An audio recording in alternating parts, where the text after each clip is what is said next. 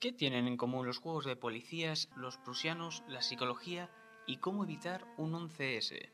Hola, yo soy Iván, un estudiante de doblaje, un apasionado de los juegos de rol y un fanático de la mitología y hoy y muchos más días voy a tener conmigo a Adrián.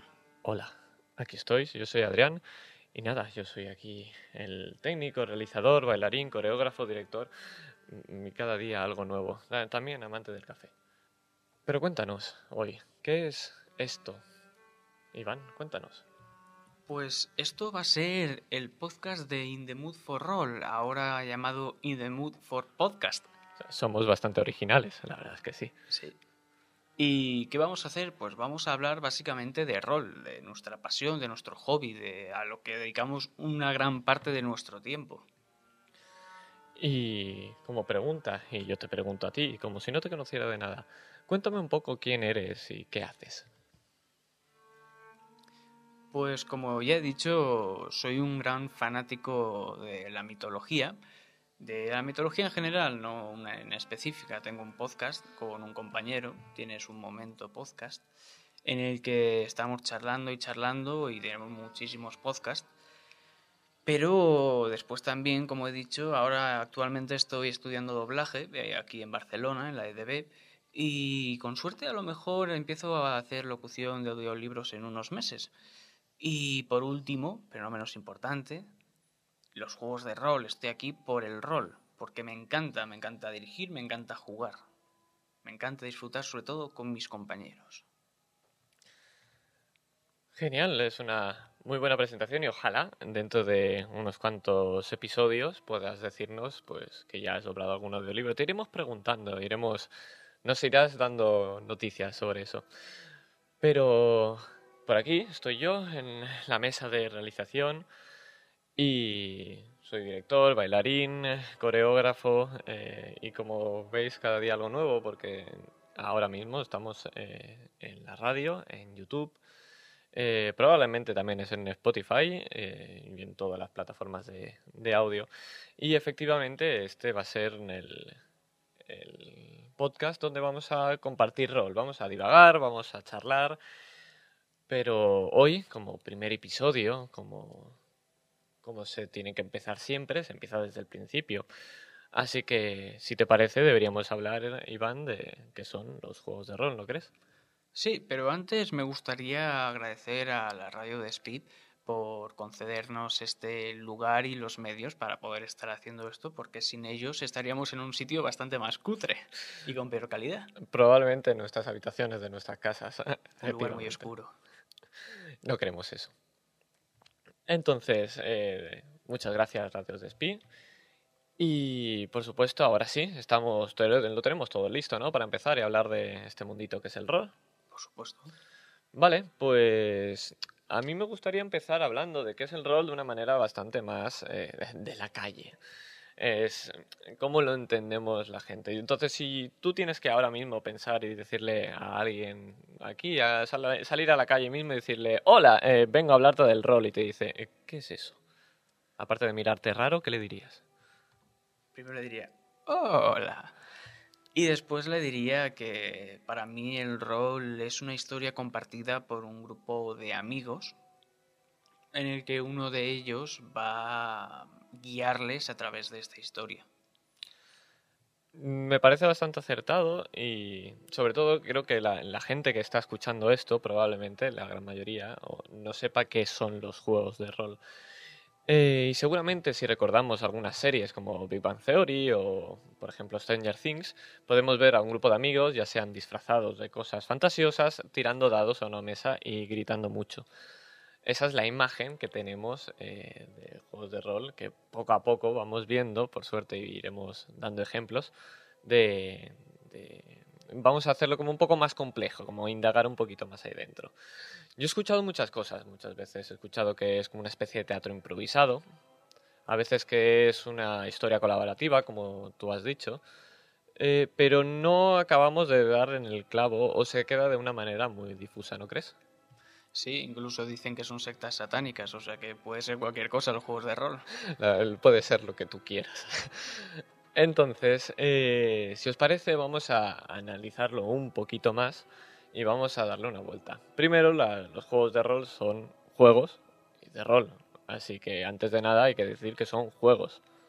¿Te parece idóneo? ¿Te parece normal? Claro, como un videojuego es un videojuego. Pues un juego de rol es un juego, claramente. Esto es una tontería, pero si nos damos cuenta y empezamos a pensar, eh, ¿los deportes son juegos? Por la definición que te he dado antes, yo creo que sí. Por supuesto, entonces el fútbol es un juego. Sí. ¿Estamos diciendo que el fútbol es igual que los juegos de rol? Los juegos de rol son mejores. no vamos a decirlo muy alto porque tenemos compañeros que hablan de fútbol y seguramente eh, nos envenenarían el agua. Entonces, eh, pero sí, eh, efectivamente, los juegos, los deportes, los deportes de riesgo, la OCA, todo lo que es un juego, estamos en la misma familia, por supuesto. Y luego está la parte del rol. Vamos a definir un poquito lo primero, lo que son los, los juegos. Y de ahí la primera frase que hemos escuchado antes. También tiene que ver los juegos de los niños, de, vaqueros, de policías y ladrones, o, hoy en día superiores gracias a Marvel. Em, es el, primer punto a tocar, o lo primero que tenemos que fijarnos y darnos cuenta. Entonces, hay muchísimas teorías de juegos, muchísimas, abrumadoras pero nosotros vamos a utilizar una en específico. Y como no quiero equivocarme, porque me suele pasar mucho, lo tengo apuntado el nombre, porque eh, luego digo cosas que no son y no queremos eso, ¿verdad que no? Vamos a nombrar a la teoría de juego de Roger Calois.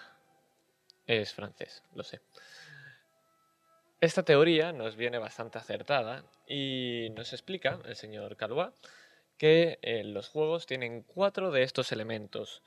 No son excluyentes, es decir, un juego puede ser eh, tener uno de ellos solo, o puede tener los cuatro, o puede estar en un punto entre medio. Pero vamos a hablar de ellos uno a uno. Tienen nombres muy raros, os lo voy a decir para que mm, seáis conscientes de los que son. Alea, Agon, Mimesis o Mimicry en inglés y Links. Pero esto suena muy pedante, así que vamos a hablar para que nos entendamos todos, ¿verdad? El alea es bastante sencillo, es el azar.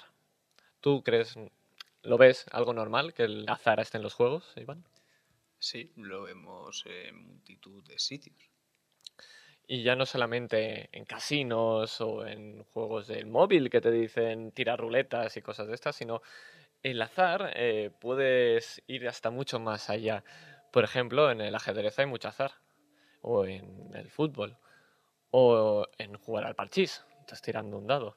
Pero es que ya no solo eso, sino el hecho de que tú tengas ganas de ir al baño no lo controlas y a lo mejor tienes que parar la partida para ir al baño. Eso es azar también.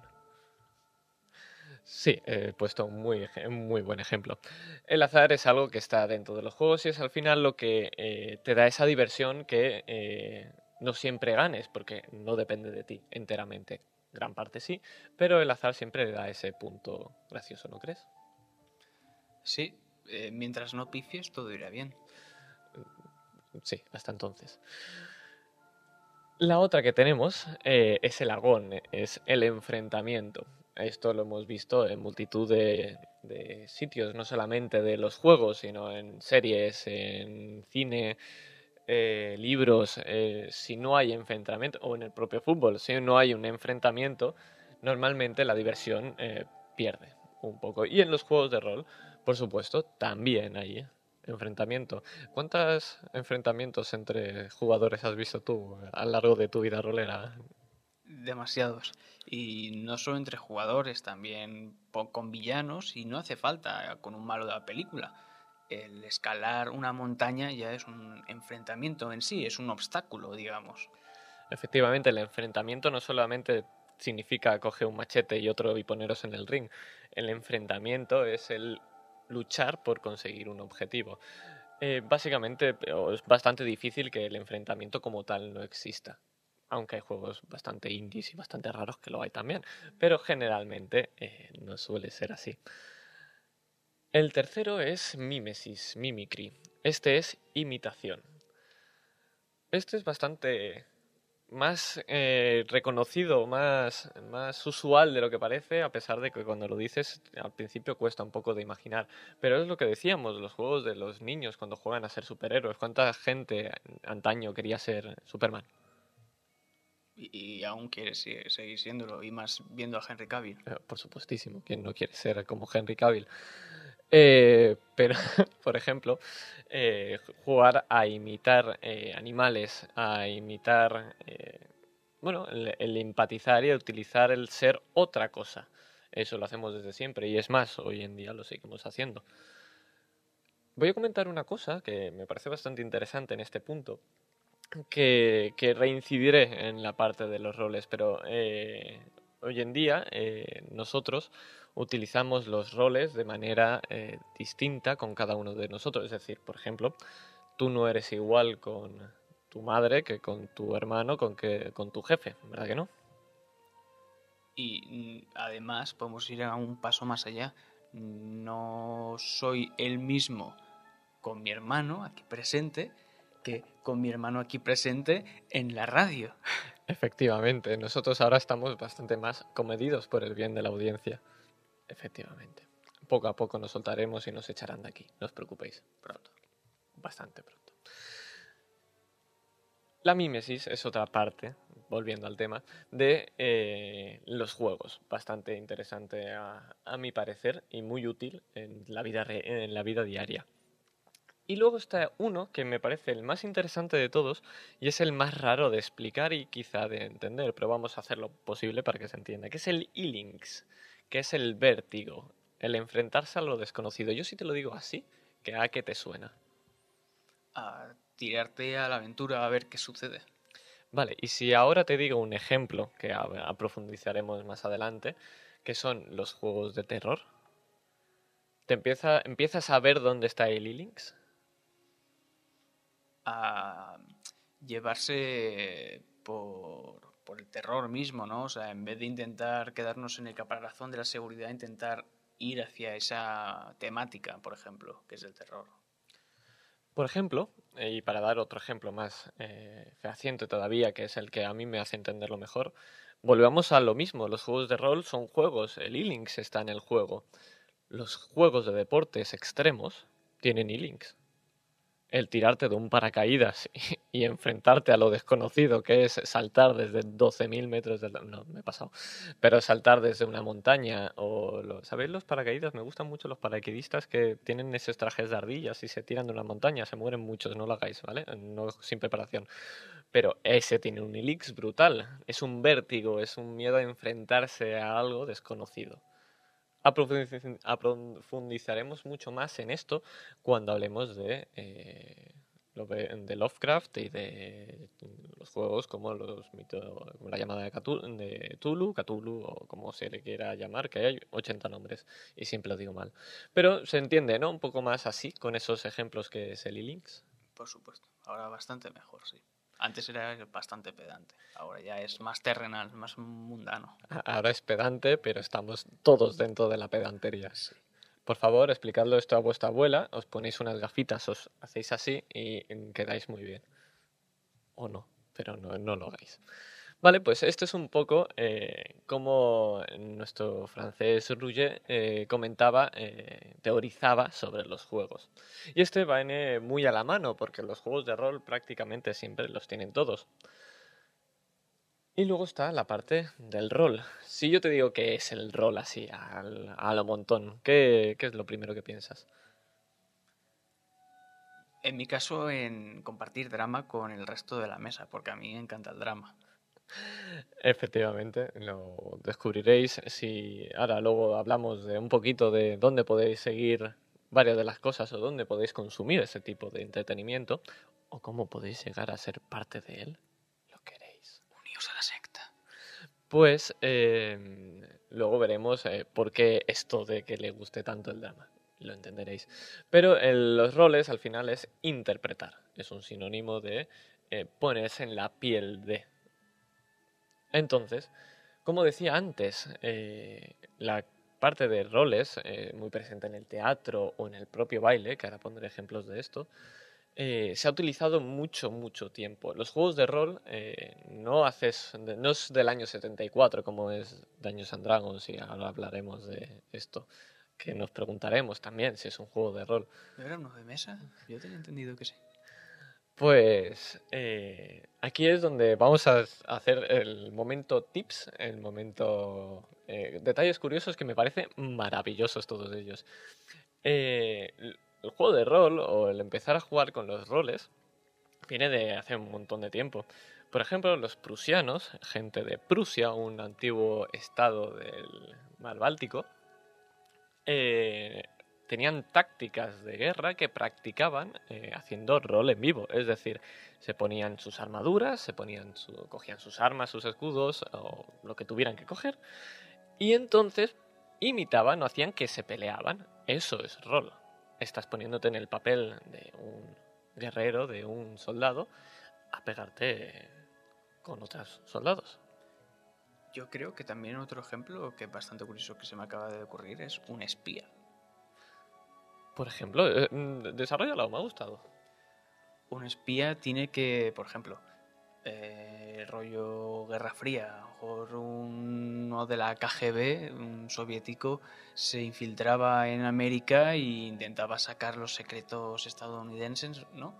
Y para eso se hacía pasar por un americano. Y probablemente para practicarlo habrá jugado mucho al rol.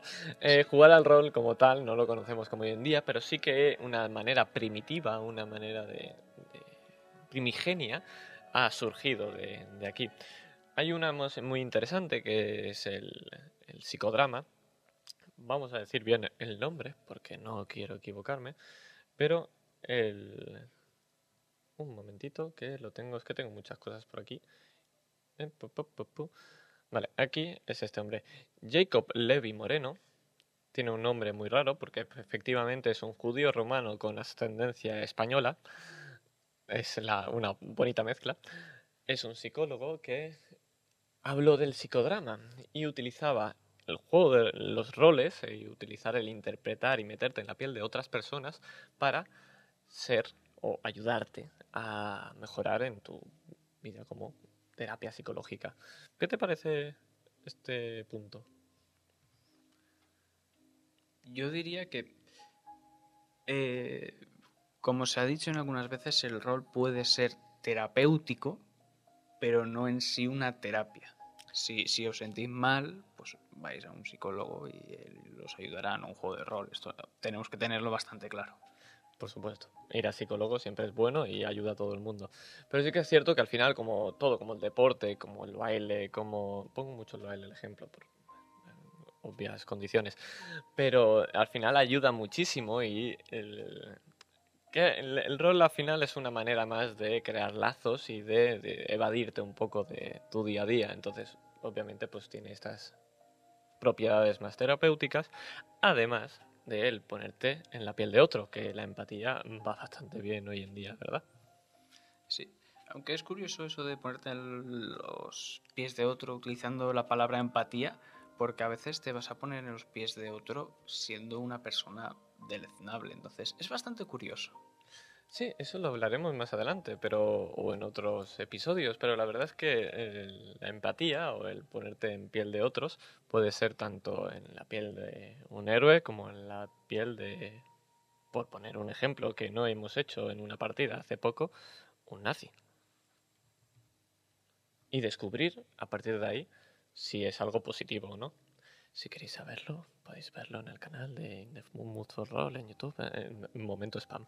Podéis darle like también y suscribiros. Efectivamente, es que somos de la, somos de la nueva escuela y tenemos que decirlo de suscríbete si no, no, dormimos tranquilos. Entonces, el último de los, de los detalles, hablando también de, cosas de guerra, a mí me hace mucha gracia si lo busques en YouTube, hay eh, prácticas de guerra de, hace nada y menos, cuando no había todavía ordenadores, pero sí tanques, eh, ¿cómo practicas con tanques? ¿Sacas el, el, armatoste? No, es mejor coger un tanque de cartoncito, que haya alguien por, por, la, por el terreno de combate corriendo con un cartoncito. Y esto se hacía para ganar guerras y destruir países. Hace nada y menos, a principios de siglo.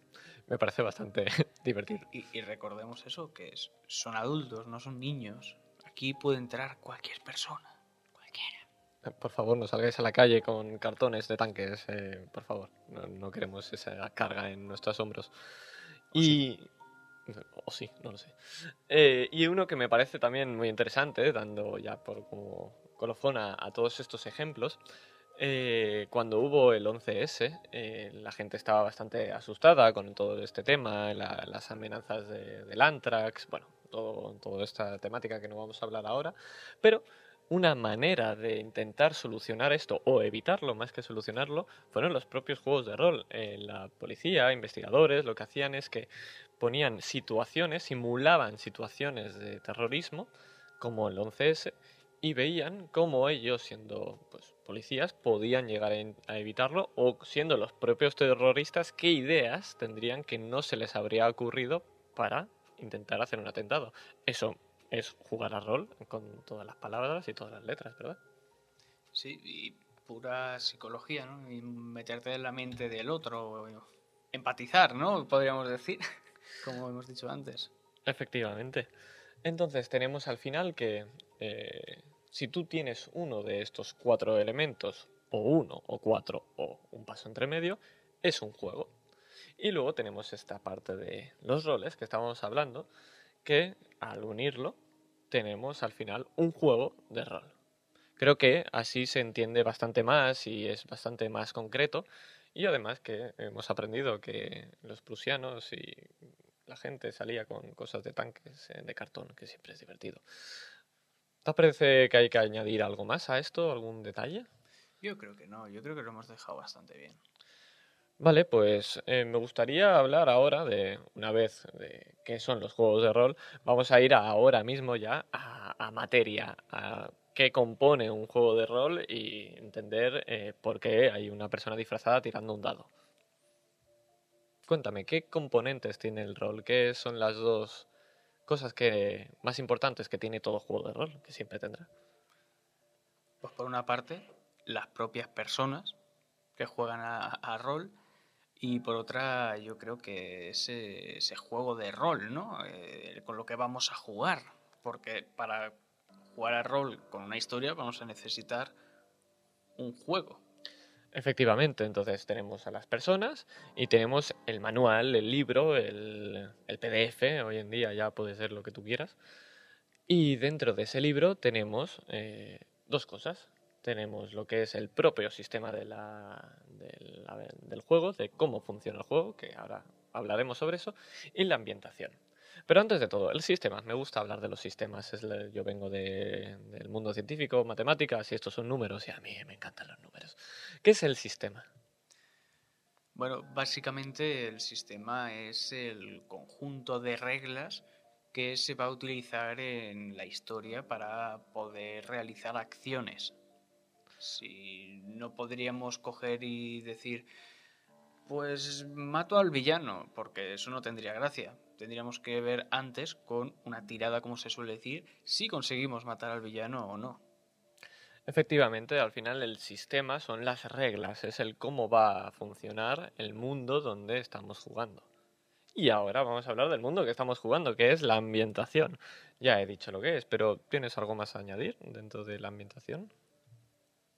Básicamente es eso, es el mundo que puede ser cualquier tipo de mundo, puede ser un mundo en, aquí, en, en la radio, puede ser este mundo en el que estamos ahora actualmente, o puede ser uno que esté ambientado en el siglo XIX o en otro universo paralelo.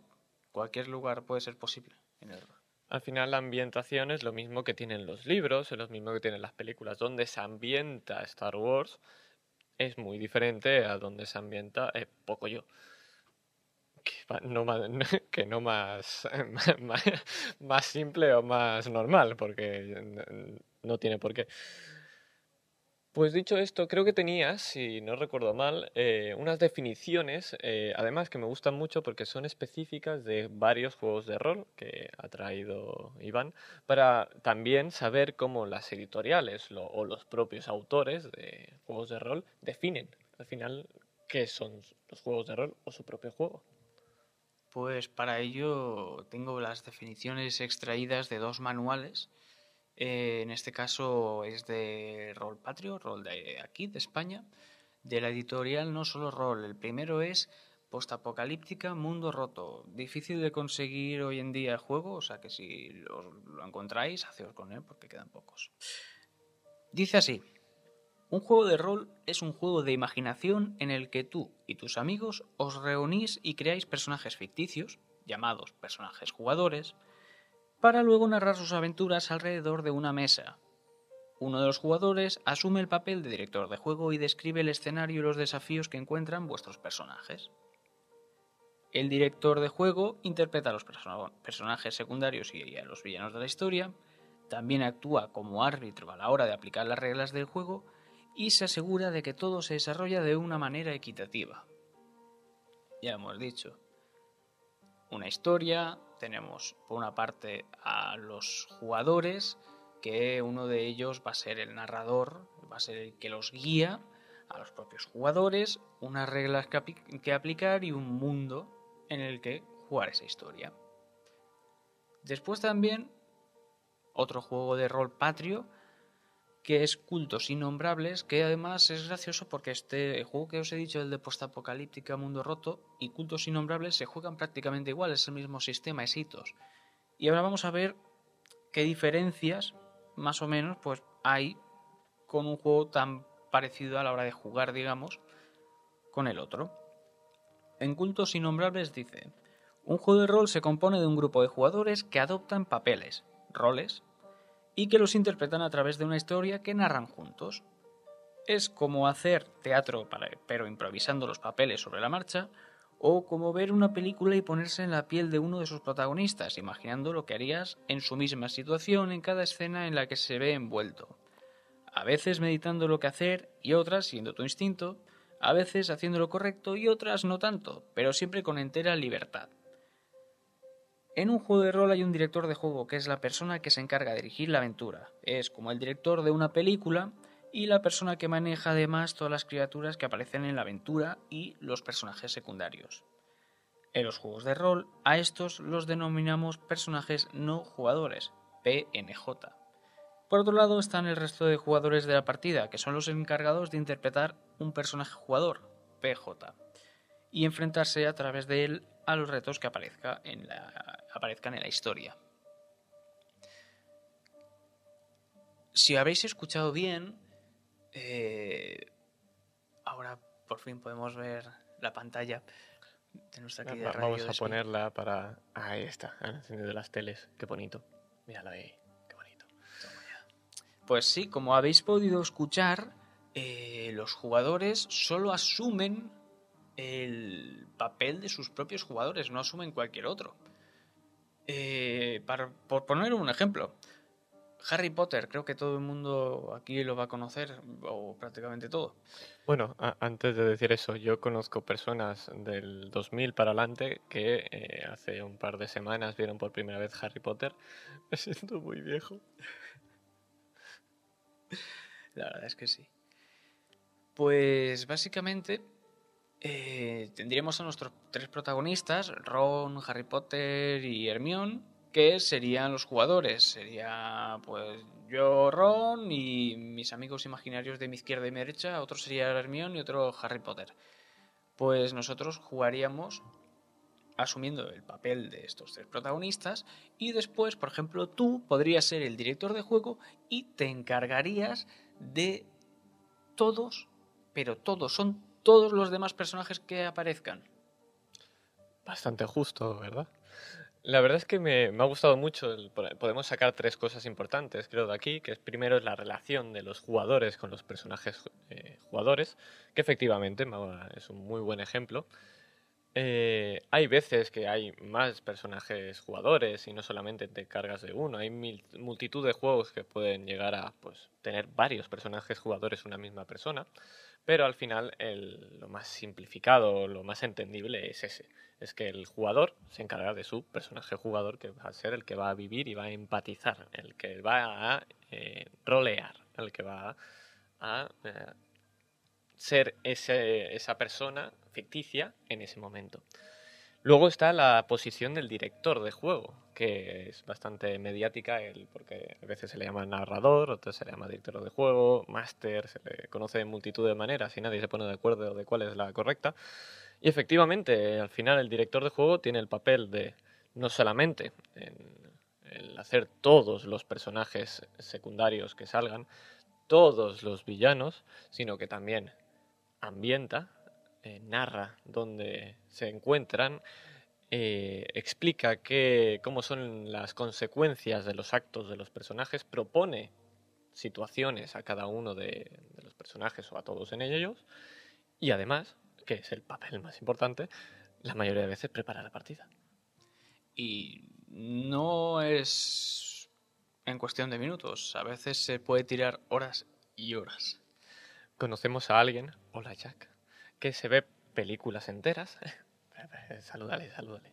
Hola, Jack. Conocemos a, un compañero que de nuestro canal, si lo estáis ahí atentos, eh, lo veréis mucho, que ambienta eh, viendo películas, que hace referencia a propias películas, series y libros, que se estudia las partidas anteriores para después utilizar frases de personajes que han utilizado antes para él también utilizarlas o para desarrollar a su propio personaje. Eh, o incluso pues, proponer retos y que ya hayan ocurrido que tengan que ver. Es decir, al final el trabajo de un director, incluso de un jugador, pero sobre todo el de un director de juego, es bastante arduo. Un día hablaremos de los directores de juego como concepto, de, como eje central de un solo episodio. Pero de momento me parece bastante acertado. Yo quisiera remarcar también que hemos puesto muchísimo peso en el director de juego, que lo tiene, efectivamente, pero los jugadores no son menos. Primero porque son los protagonistas y segundo porque ellos también pueden crear un poco el mundo en el que están eh, a través de la narración compartida, como se suele decir. Hay másters que son más flexibles y te dejan y otros que dicen, no, no, esto es así, es así. Pero normalmente al menos nosotros somos muy flexibles y, pues, por ejemplo, yo que sé, un máster te podría describir que hay una tienda de animales o el propio jugador te podría describir esa tienda de animales que existe y antes no existía y ahora el jugador de golpe la ha metido ahí me gusta mucho esa diferenciación o esa puntualización, ya que al final un director de juego no significa... Es por eso que hay tanta controversia cuando se le llama el narrador. Creas una diferencia entre los jugadores, una diferencia de posición entre el director y los jugadores, pero al final pensemos en una película. El director puede ser lo más bueno que sea, pero si no hay actores, dime quién va a ver esa película sin actores. Efectivamente son necesarios y normalmente son más importantes incluso que un director. Hay juegos sin director de juego. Entonces, es una parte muy importante, pero no lo es todo. Importante. Ya hablaremos de esto cuando, cuando nos centremos en directores de juegos y lo bonito y los problemas que hay, como tienes que serlo, pero no quieres serlo. De acuerdo. Eh, ¿Hay que añadir alguna cosita más de, estos detalles de juegos? ¿O vamos a hablar? que ya podríamos pasar sin de tema. Por supuesto, vamos a hablar pues, ahora de qué tipos de juegos de rol hay, ¿verdad? Que esto es lo que ahora vamos a empezar a decir. Ah, pues esto es un juego de rol. Porque seguro que conocéis a muchas personas o muchos temas que, que luego decís, ah, pues esto era un juego de rol y no lo sabía. O sí, pues también puede ser. Por ejemplo, mm, Dime, ¿qué, es lo primero que se te ocurre a ti? Pues mira, para empezar, deberíamos decir o agrupar los juegos de rol, yo creo que podríamos decir como entre narrativos o no narrativos. Mm, que diga no narrativo no significa que sea no narrativo, que no haya narración, sí que la hay, pero la hay menos. En un juego narrativo de rol, pues simplificando, simplificándolo mucho, sería aquel en el que vamos a tirar menos, vamos a hacer menos tiradas para realizar las acciones, mientras que en uno no narrativo vamos a tener que estar más constantemente, pues, tírame para escalar, tírame para pegar, tírame para buscar esto. Digamos que en, vamos a ser pedantes, en el sistema narrativo hay menos alea que en los no narrativos. Estoy sintiendo sucio al escuchar esto. Pero sí, efectivamente, eh, ese sería, hay menos azar. Como no hay tiradas de dados o no funcionan de la misma manera, el azar no es un punto tan importante, de manera que no se utiliza. Pero recordemos que sigue siendo un juego, porque puede haber enfrentamiento, hay mimicry seguro, y puede haber links, entonces eh, sigue siendo un juego. ¿Qué más tipos? ¿Cómo podríamos diferenciarlos? ¿Qué más se te ocurre?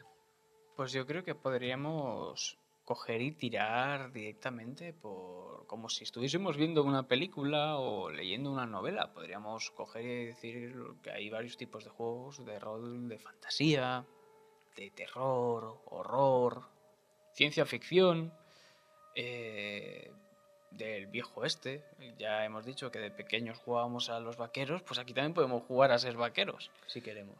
Por supuesto. Y además vamos a hablar un poquito de cada uno de ellos y poner algún ejemplo bastante más concreto o más representativo. De fantasía lo tienes clarísimo, ¿verdad? Eh, sí, iba a decir Dragones y mazmorras, Dungeons and Dragons, pero recordemos que es un juego de mesa. Nos reímos mucho de esto porque además empezó siendo muy parecido a un juego de mesa y es algo que se repite mucho y se pregunta si son juegos de rol. Y aquí vamos a sentar cátedra. Sí, por desgracia o por suerte es un juego de rol. Efectivamente. Eh, Dungeons and Dragons aparece en multitud de series, es lo que más ha permeado la, el mundo popular hoy en día. podemos poner mil ejemplos. Eh, ah, podemos hablar, por ejemplo, de eh, Stranger Things, por ejemplo. Los propios niños que están jugando, al principio juegan a Dungeons and Dragons. Y además es que los nombres de los enemigos, no vamos a decir algunos por si hacemos spoilers, son enemigos del propio juego. Por ejemplo, el primero de todos, el Demogorgon, es, no vamos a hacer spoilers, es de la primera temporada, lo ha visto todo el mundo. Eh, efectivamente, Demogorgon es uno de los enemigos que está en Dungeons and Dragons. Y muchos de los que salen, si no todos, también son de Dungeons and Dragons. Un día hablaremos específicamente de este juego porque tiene muchísimas cosas de las que hablar y al final es historia del rol.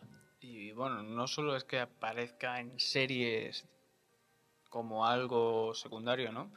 digamos como algo ahí metido, sino que también hay películas, por desgracia, porque son nefastas, e incluso también van a sacar una película de Dungeons and Dragons. Ciertamente, además dentro de muy poquito, espero que para cuando estrenemos eh, esta sección, pues eh, esté ya en... o incluso lo tenemos antes.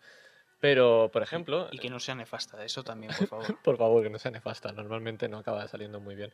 Por ejemplo, una serie que luego comentaremos, pero me parece muy interesante comentarla ahora, eh, es directamente salida y nacida de una aventura de rol de Dungeons and Dragons. ¿Cuántos de vosotros habéis visto Vox Machina en Amazon Prime? Amazon Video. Esta eh, la hablaremos un poquito más adelante, pero es el ejemplo más eh, bestia de hasta de qué punto ha llegado una partida de rol jugada por gente tirando dados a convertirse en una serie animada de televisión. Y bastante buena, hay que decirlo todo. Sí. También han anunciado una segunda temporada. Pues lo dejo ahí. Espero que sea buena también. Me gustó mucho.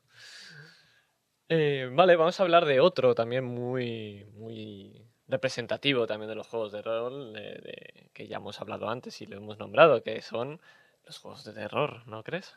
Yo pensaba que se a decir ánima, pero... no, no, de eso no vamos a hablar. Un día hablaremos de, de cómo, por qué no hay que hablar de eso. Pero vamos a hablar de los juegos de rol. Pues sí, de temática de terror o, en este caso, horror cósmico, como son las obras de Lovecraft, pues través de ellas se han ido construyendo juegos de rol que hay chorrocientos. La llamada de Cthulhu, vamos por la séptima edición, o sea que han habido seis juegos antes de la llamada de Cthulhu, en el que en cada edición pues, se van puliendo reglas, se van añadiendo otras cosas y demás. Por ejemplo, se ha hablado de cultos innombrables, también es de Cthulhu, de los mitos. Eh, también tenemos Trueque Mitos de Pepe Pedraz, de autor de Españita, muy recomendable. Y no sé qué juegos más hay de los mitos. Pues podemos hablar de todos los derivados de, de Cthulhu, de rastro de Cthulhu, Cthulhu de 100. Hay multitud con la palabra Cthulhu. Eh, como detalle es porque es eh, licencia abierta. El señor Lovecraft, cuando se murió, tú puedes añadir cualquier cosa del propio mundo y no tienes que pagar por ello. Por eso hay tantos. Es lógico. Cuando no tienes que pagar por algo, normalmente es más fácil hacer cosas con ello. Pero hay multitud más, vamos a ir comentándolos por encima, pero a mí se me ocurre ahora, por ejemplo, algo más, eh, por ejemplo, eh, de amor, de romanticismo, que parece que no, pero también hay de este tipo de, de juegos. Está el que van a hacer dentro de poquito, que era Amor de otro mundo, si no me equivoco. Eh, sí, pero tiene algunos giritos. Yo incluso te podría poner el ejemplo, creo que se llama juego Pasión de Pasiones. Tiene un nombre bastante eh, romántico, muy de telenovela de, esta telenovela turca. Es, es, un juego de, telenovela, básicamente, sí. Efectivamente. Hay, hay multitud de juegos con multitud de ambientaciones y puedes jugar a prácticamente todo. Y si no, tú también puedes inventar, inventártelo. Hay incluso sistemas de juegos como son eh, sistemas como Fate o como Savage Worlds, en el cual la ambientación no importa. Tú tienes un sistema y tú lo haces donde a ti te da la gana al final, esto es como las películas, como los libros, que hay de absolutamente todo. ¿Algún detalle más que...? Sí, por poner otro ejemplo, eh, hace poco Edge ha sacado un manual llamado Genesis y lo venden como el juego en el que puedes jugar en cualquier mundo, en cualquier ambientación. Exactamente. Entonces, de tipos tenemos los mismos que pueden haber de libros o de cualquier otro arte que hay hoy en día. Pero ahora, si te parece, podríamos hablar de algo todavía más importante, que es que es cómo se juega el rol. Entonces, para aquí, parece más difícil de lo que es, bastante sencillito, la verdad. Y la verdad es que si alguno de vosotros, eh, oyentes, teleoyentes, eh, que estáis ahora mismo aquí con nosotros, queréis probarlo, pondremos a vuestra disposición, obviamente, las maneras de probarlo y mucho gratis, que siempre es muy bonito jugar gratis. Además, en los juegos de rol es algo bastante barato, si quieres hacerlo barato, si quieres no hacerlo, que le pregunten a, Iván. Tiendo a acumular manuales de rol, lo siento, soy así. Entonces, ¿cómo jugar? Eh, creo que hay que hablar antes de nada de la regla de oro de los juegos de rol, ¿no crees? ¿Cuál es la regla de oro de los juegos de rol?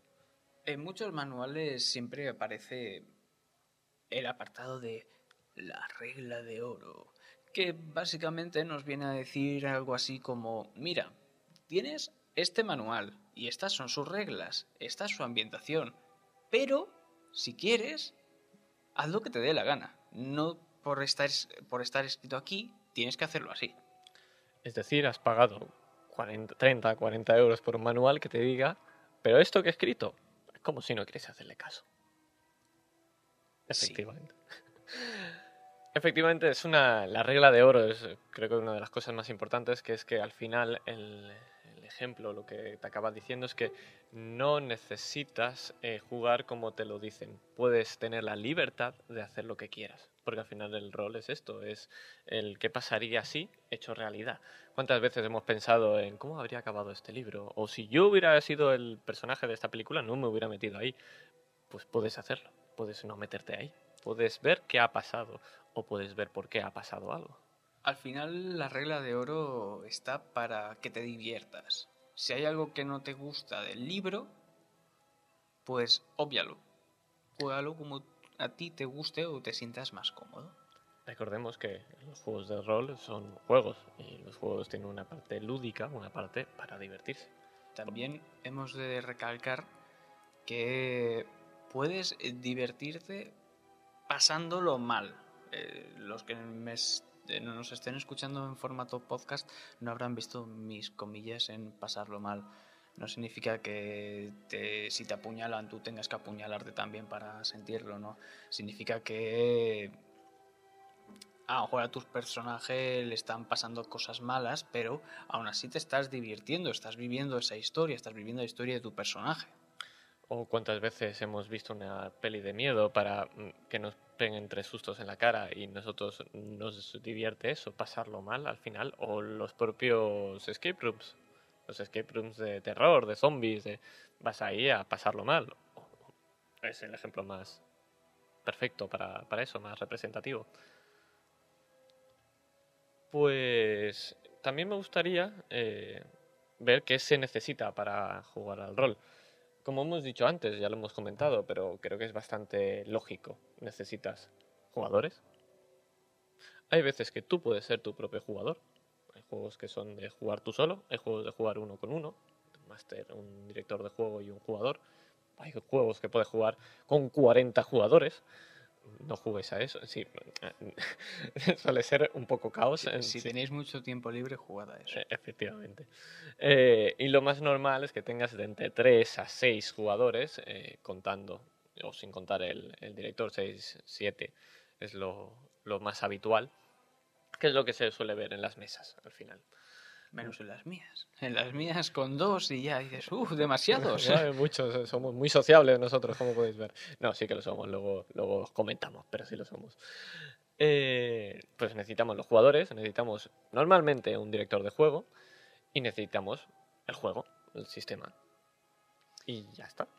También necesitaremos con lo que se juega, unos dados, que pueden ser de 6 caras, de 4 caras, de 10, de 12, de 100, incluso con monedas, los D2. Un dado de 4 caras se suele decir un D4, para que lo entendáis. Y bueno, al final, pues, ¿dónde estamos?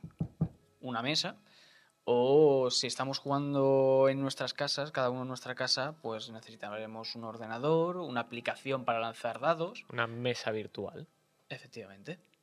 Luego depende de cada uno, de cada tipo de, rol. Si es rol digital, que es el que normalmente jugamos nosotros más, para conectar con gente que no son del mismo lugar o la misma ciudad que nosotros, necesitas pues material de ordenador, quizá puedes necesitar iluminación, cámaras, eh, música, eh, aplicaciones donde puedas poner música para ambientar tus partidas, eh, plataformas para que puedas hacer tiras de dados, poner fichas, depende mucho del tipo de rol que juegues. Pero al final, en esencia, lo único que necesitas es los jugadores, el director y luego el juego que quieras.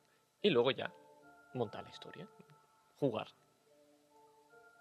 Tienda de rol en Barcelona. Efectivamente. Y la mayoría de estos sitios es gratuito. No algunos, pero sí que la gran mayoría suelen ser gratuitos a nivel de participar o ver, o suelen ser muy baratos. Yo he visto mesas por 5 euros la persona y estás ahí 3 horas, 4 jugando y no tienes que pagar por jugar. Aunque también, y ahora vamos a hablar un poquito ya más de, de, estos trabajos o de, o de ejemplos que hay hoy en día, porque hay muchas personas que probablemente conozcáis que juegan a rol o que es eh, parte de su afición. Y una de las cosas más interesantes, me parece, por ejemplo, que es el, ejemplo de Despertalia, no solamente un, de esto de divulgación espectacular que tienen un curso en YouTube, donde parte de la información que he dicho puedes verla ahí con muchas más cosas también, eh, sino que también se dedican a trabajar a ser directores de juegos para jugadores y tú pagas al director para jugar lo que tú quieras jugar. Es un trabajo también, al fin y al cabo. Y bueno, al fin y al cabo también, por ejemplo, hay gente que se dedica a streamear, a hacer partidas en directo en Twitch, que la gente pues les da dinero para que sigan haciendo esas cosas. O sea que básicamente es un trabajo. Ya no solo eso, sino que como detalle, todos, todos o la gran mayoría ya de hoy en día Twitch es algo un poquito más eh, público, un poco más popular en general. Eh, conocéis eh, pues a Ibai o grandes eh, imágenes de, personajes de, populares dentro del rol, hay dentro del rol, perdón, dentro del, del, streaming. Pues como detalle, cuando se, se hackeó Twitch y hubo ese, ese, problema de que empezaron a ver eh, exactamente números de cuánto cobraban a nivel de suscripciones y donaciones y todo esto en los canales, el canal que más dinero ganó, con mucha diferencia, pero con mucha, era de unos 5 o 6 millones de diferencias desde el primero el segundo, fue Critical Role. Y Critical Role.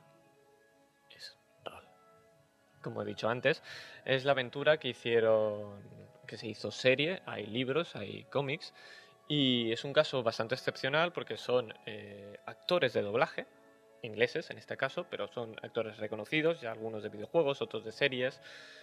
normalmente todos tienen un ámbito, una parte friki, porque les gusta estas cosas, que se pusieron y dijeron, oye, ¿por qué no nos ponemos a jugar al rol y lo mostramos como entretenimiento al público en directo? Y esto es lo que luego hemos comentado que han hecho muchos, como eh, Mansión del Dragón, Links Reviewer o el Memeverso, por ejemplo. Eh, sí, es lo que iba a decir el gran boom en España del rol, yo creo que uno de los grandes booms del rol en España fue Memeverso, con esa partida que empezaron con Anima, después con, con D&D porque lo necesitaban, eh, en el que varios youtubers, pues como Dayo, Alex, Chio, Felipe y y Lynx pues eh, se reunieron para jugar esta historia que duró dos añitos tranquilamente, unos 30 episodios o algo así. Mm, bastante larga, la verdad, y hay mucha gente que la recuerda con, mucho cariño. Yo prácticamente empecé cuando empezó el, el propio, la propia partida.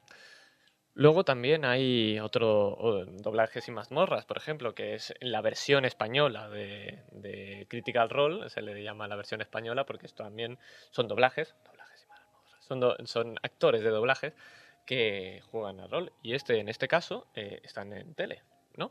Sí, eh, están haciendo una colaboración mensual con Movistar Riders en el que se traen a gente de Movistar Riders a jugar un one shot y también incluso hicieron un evento presencial.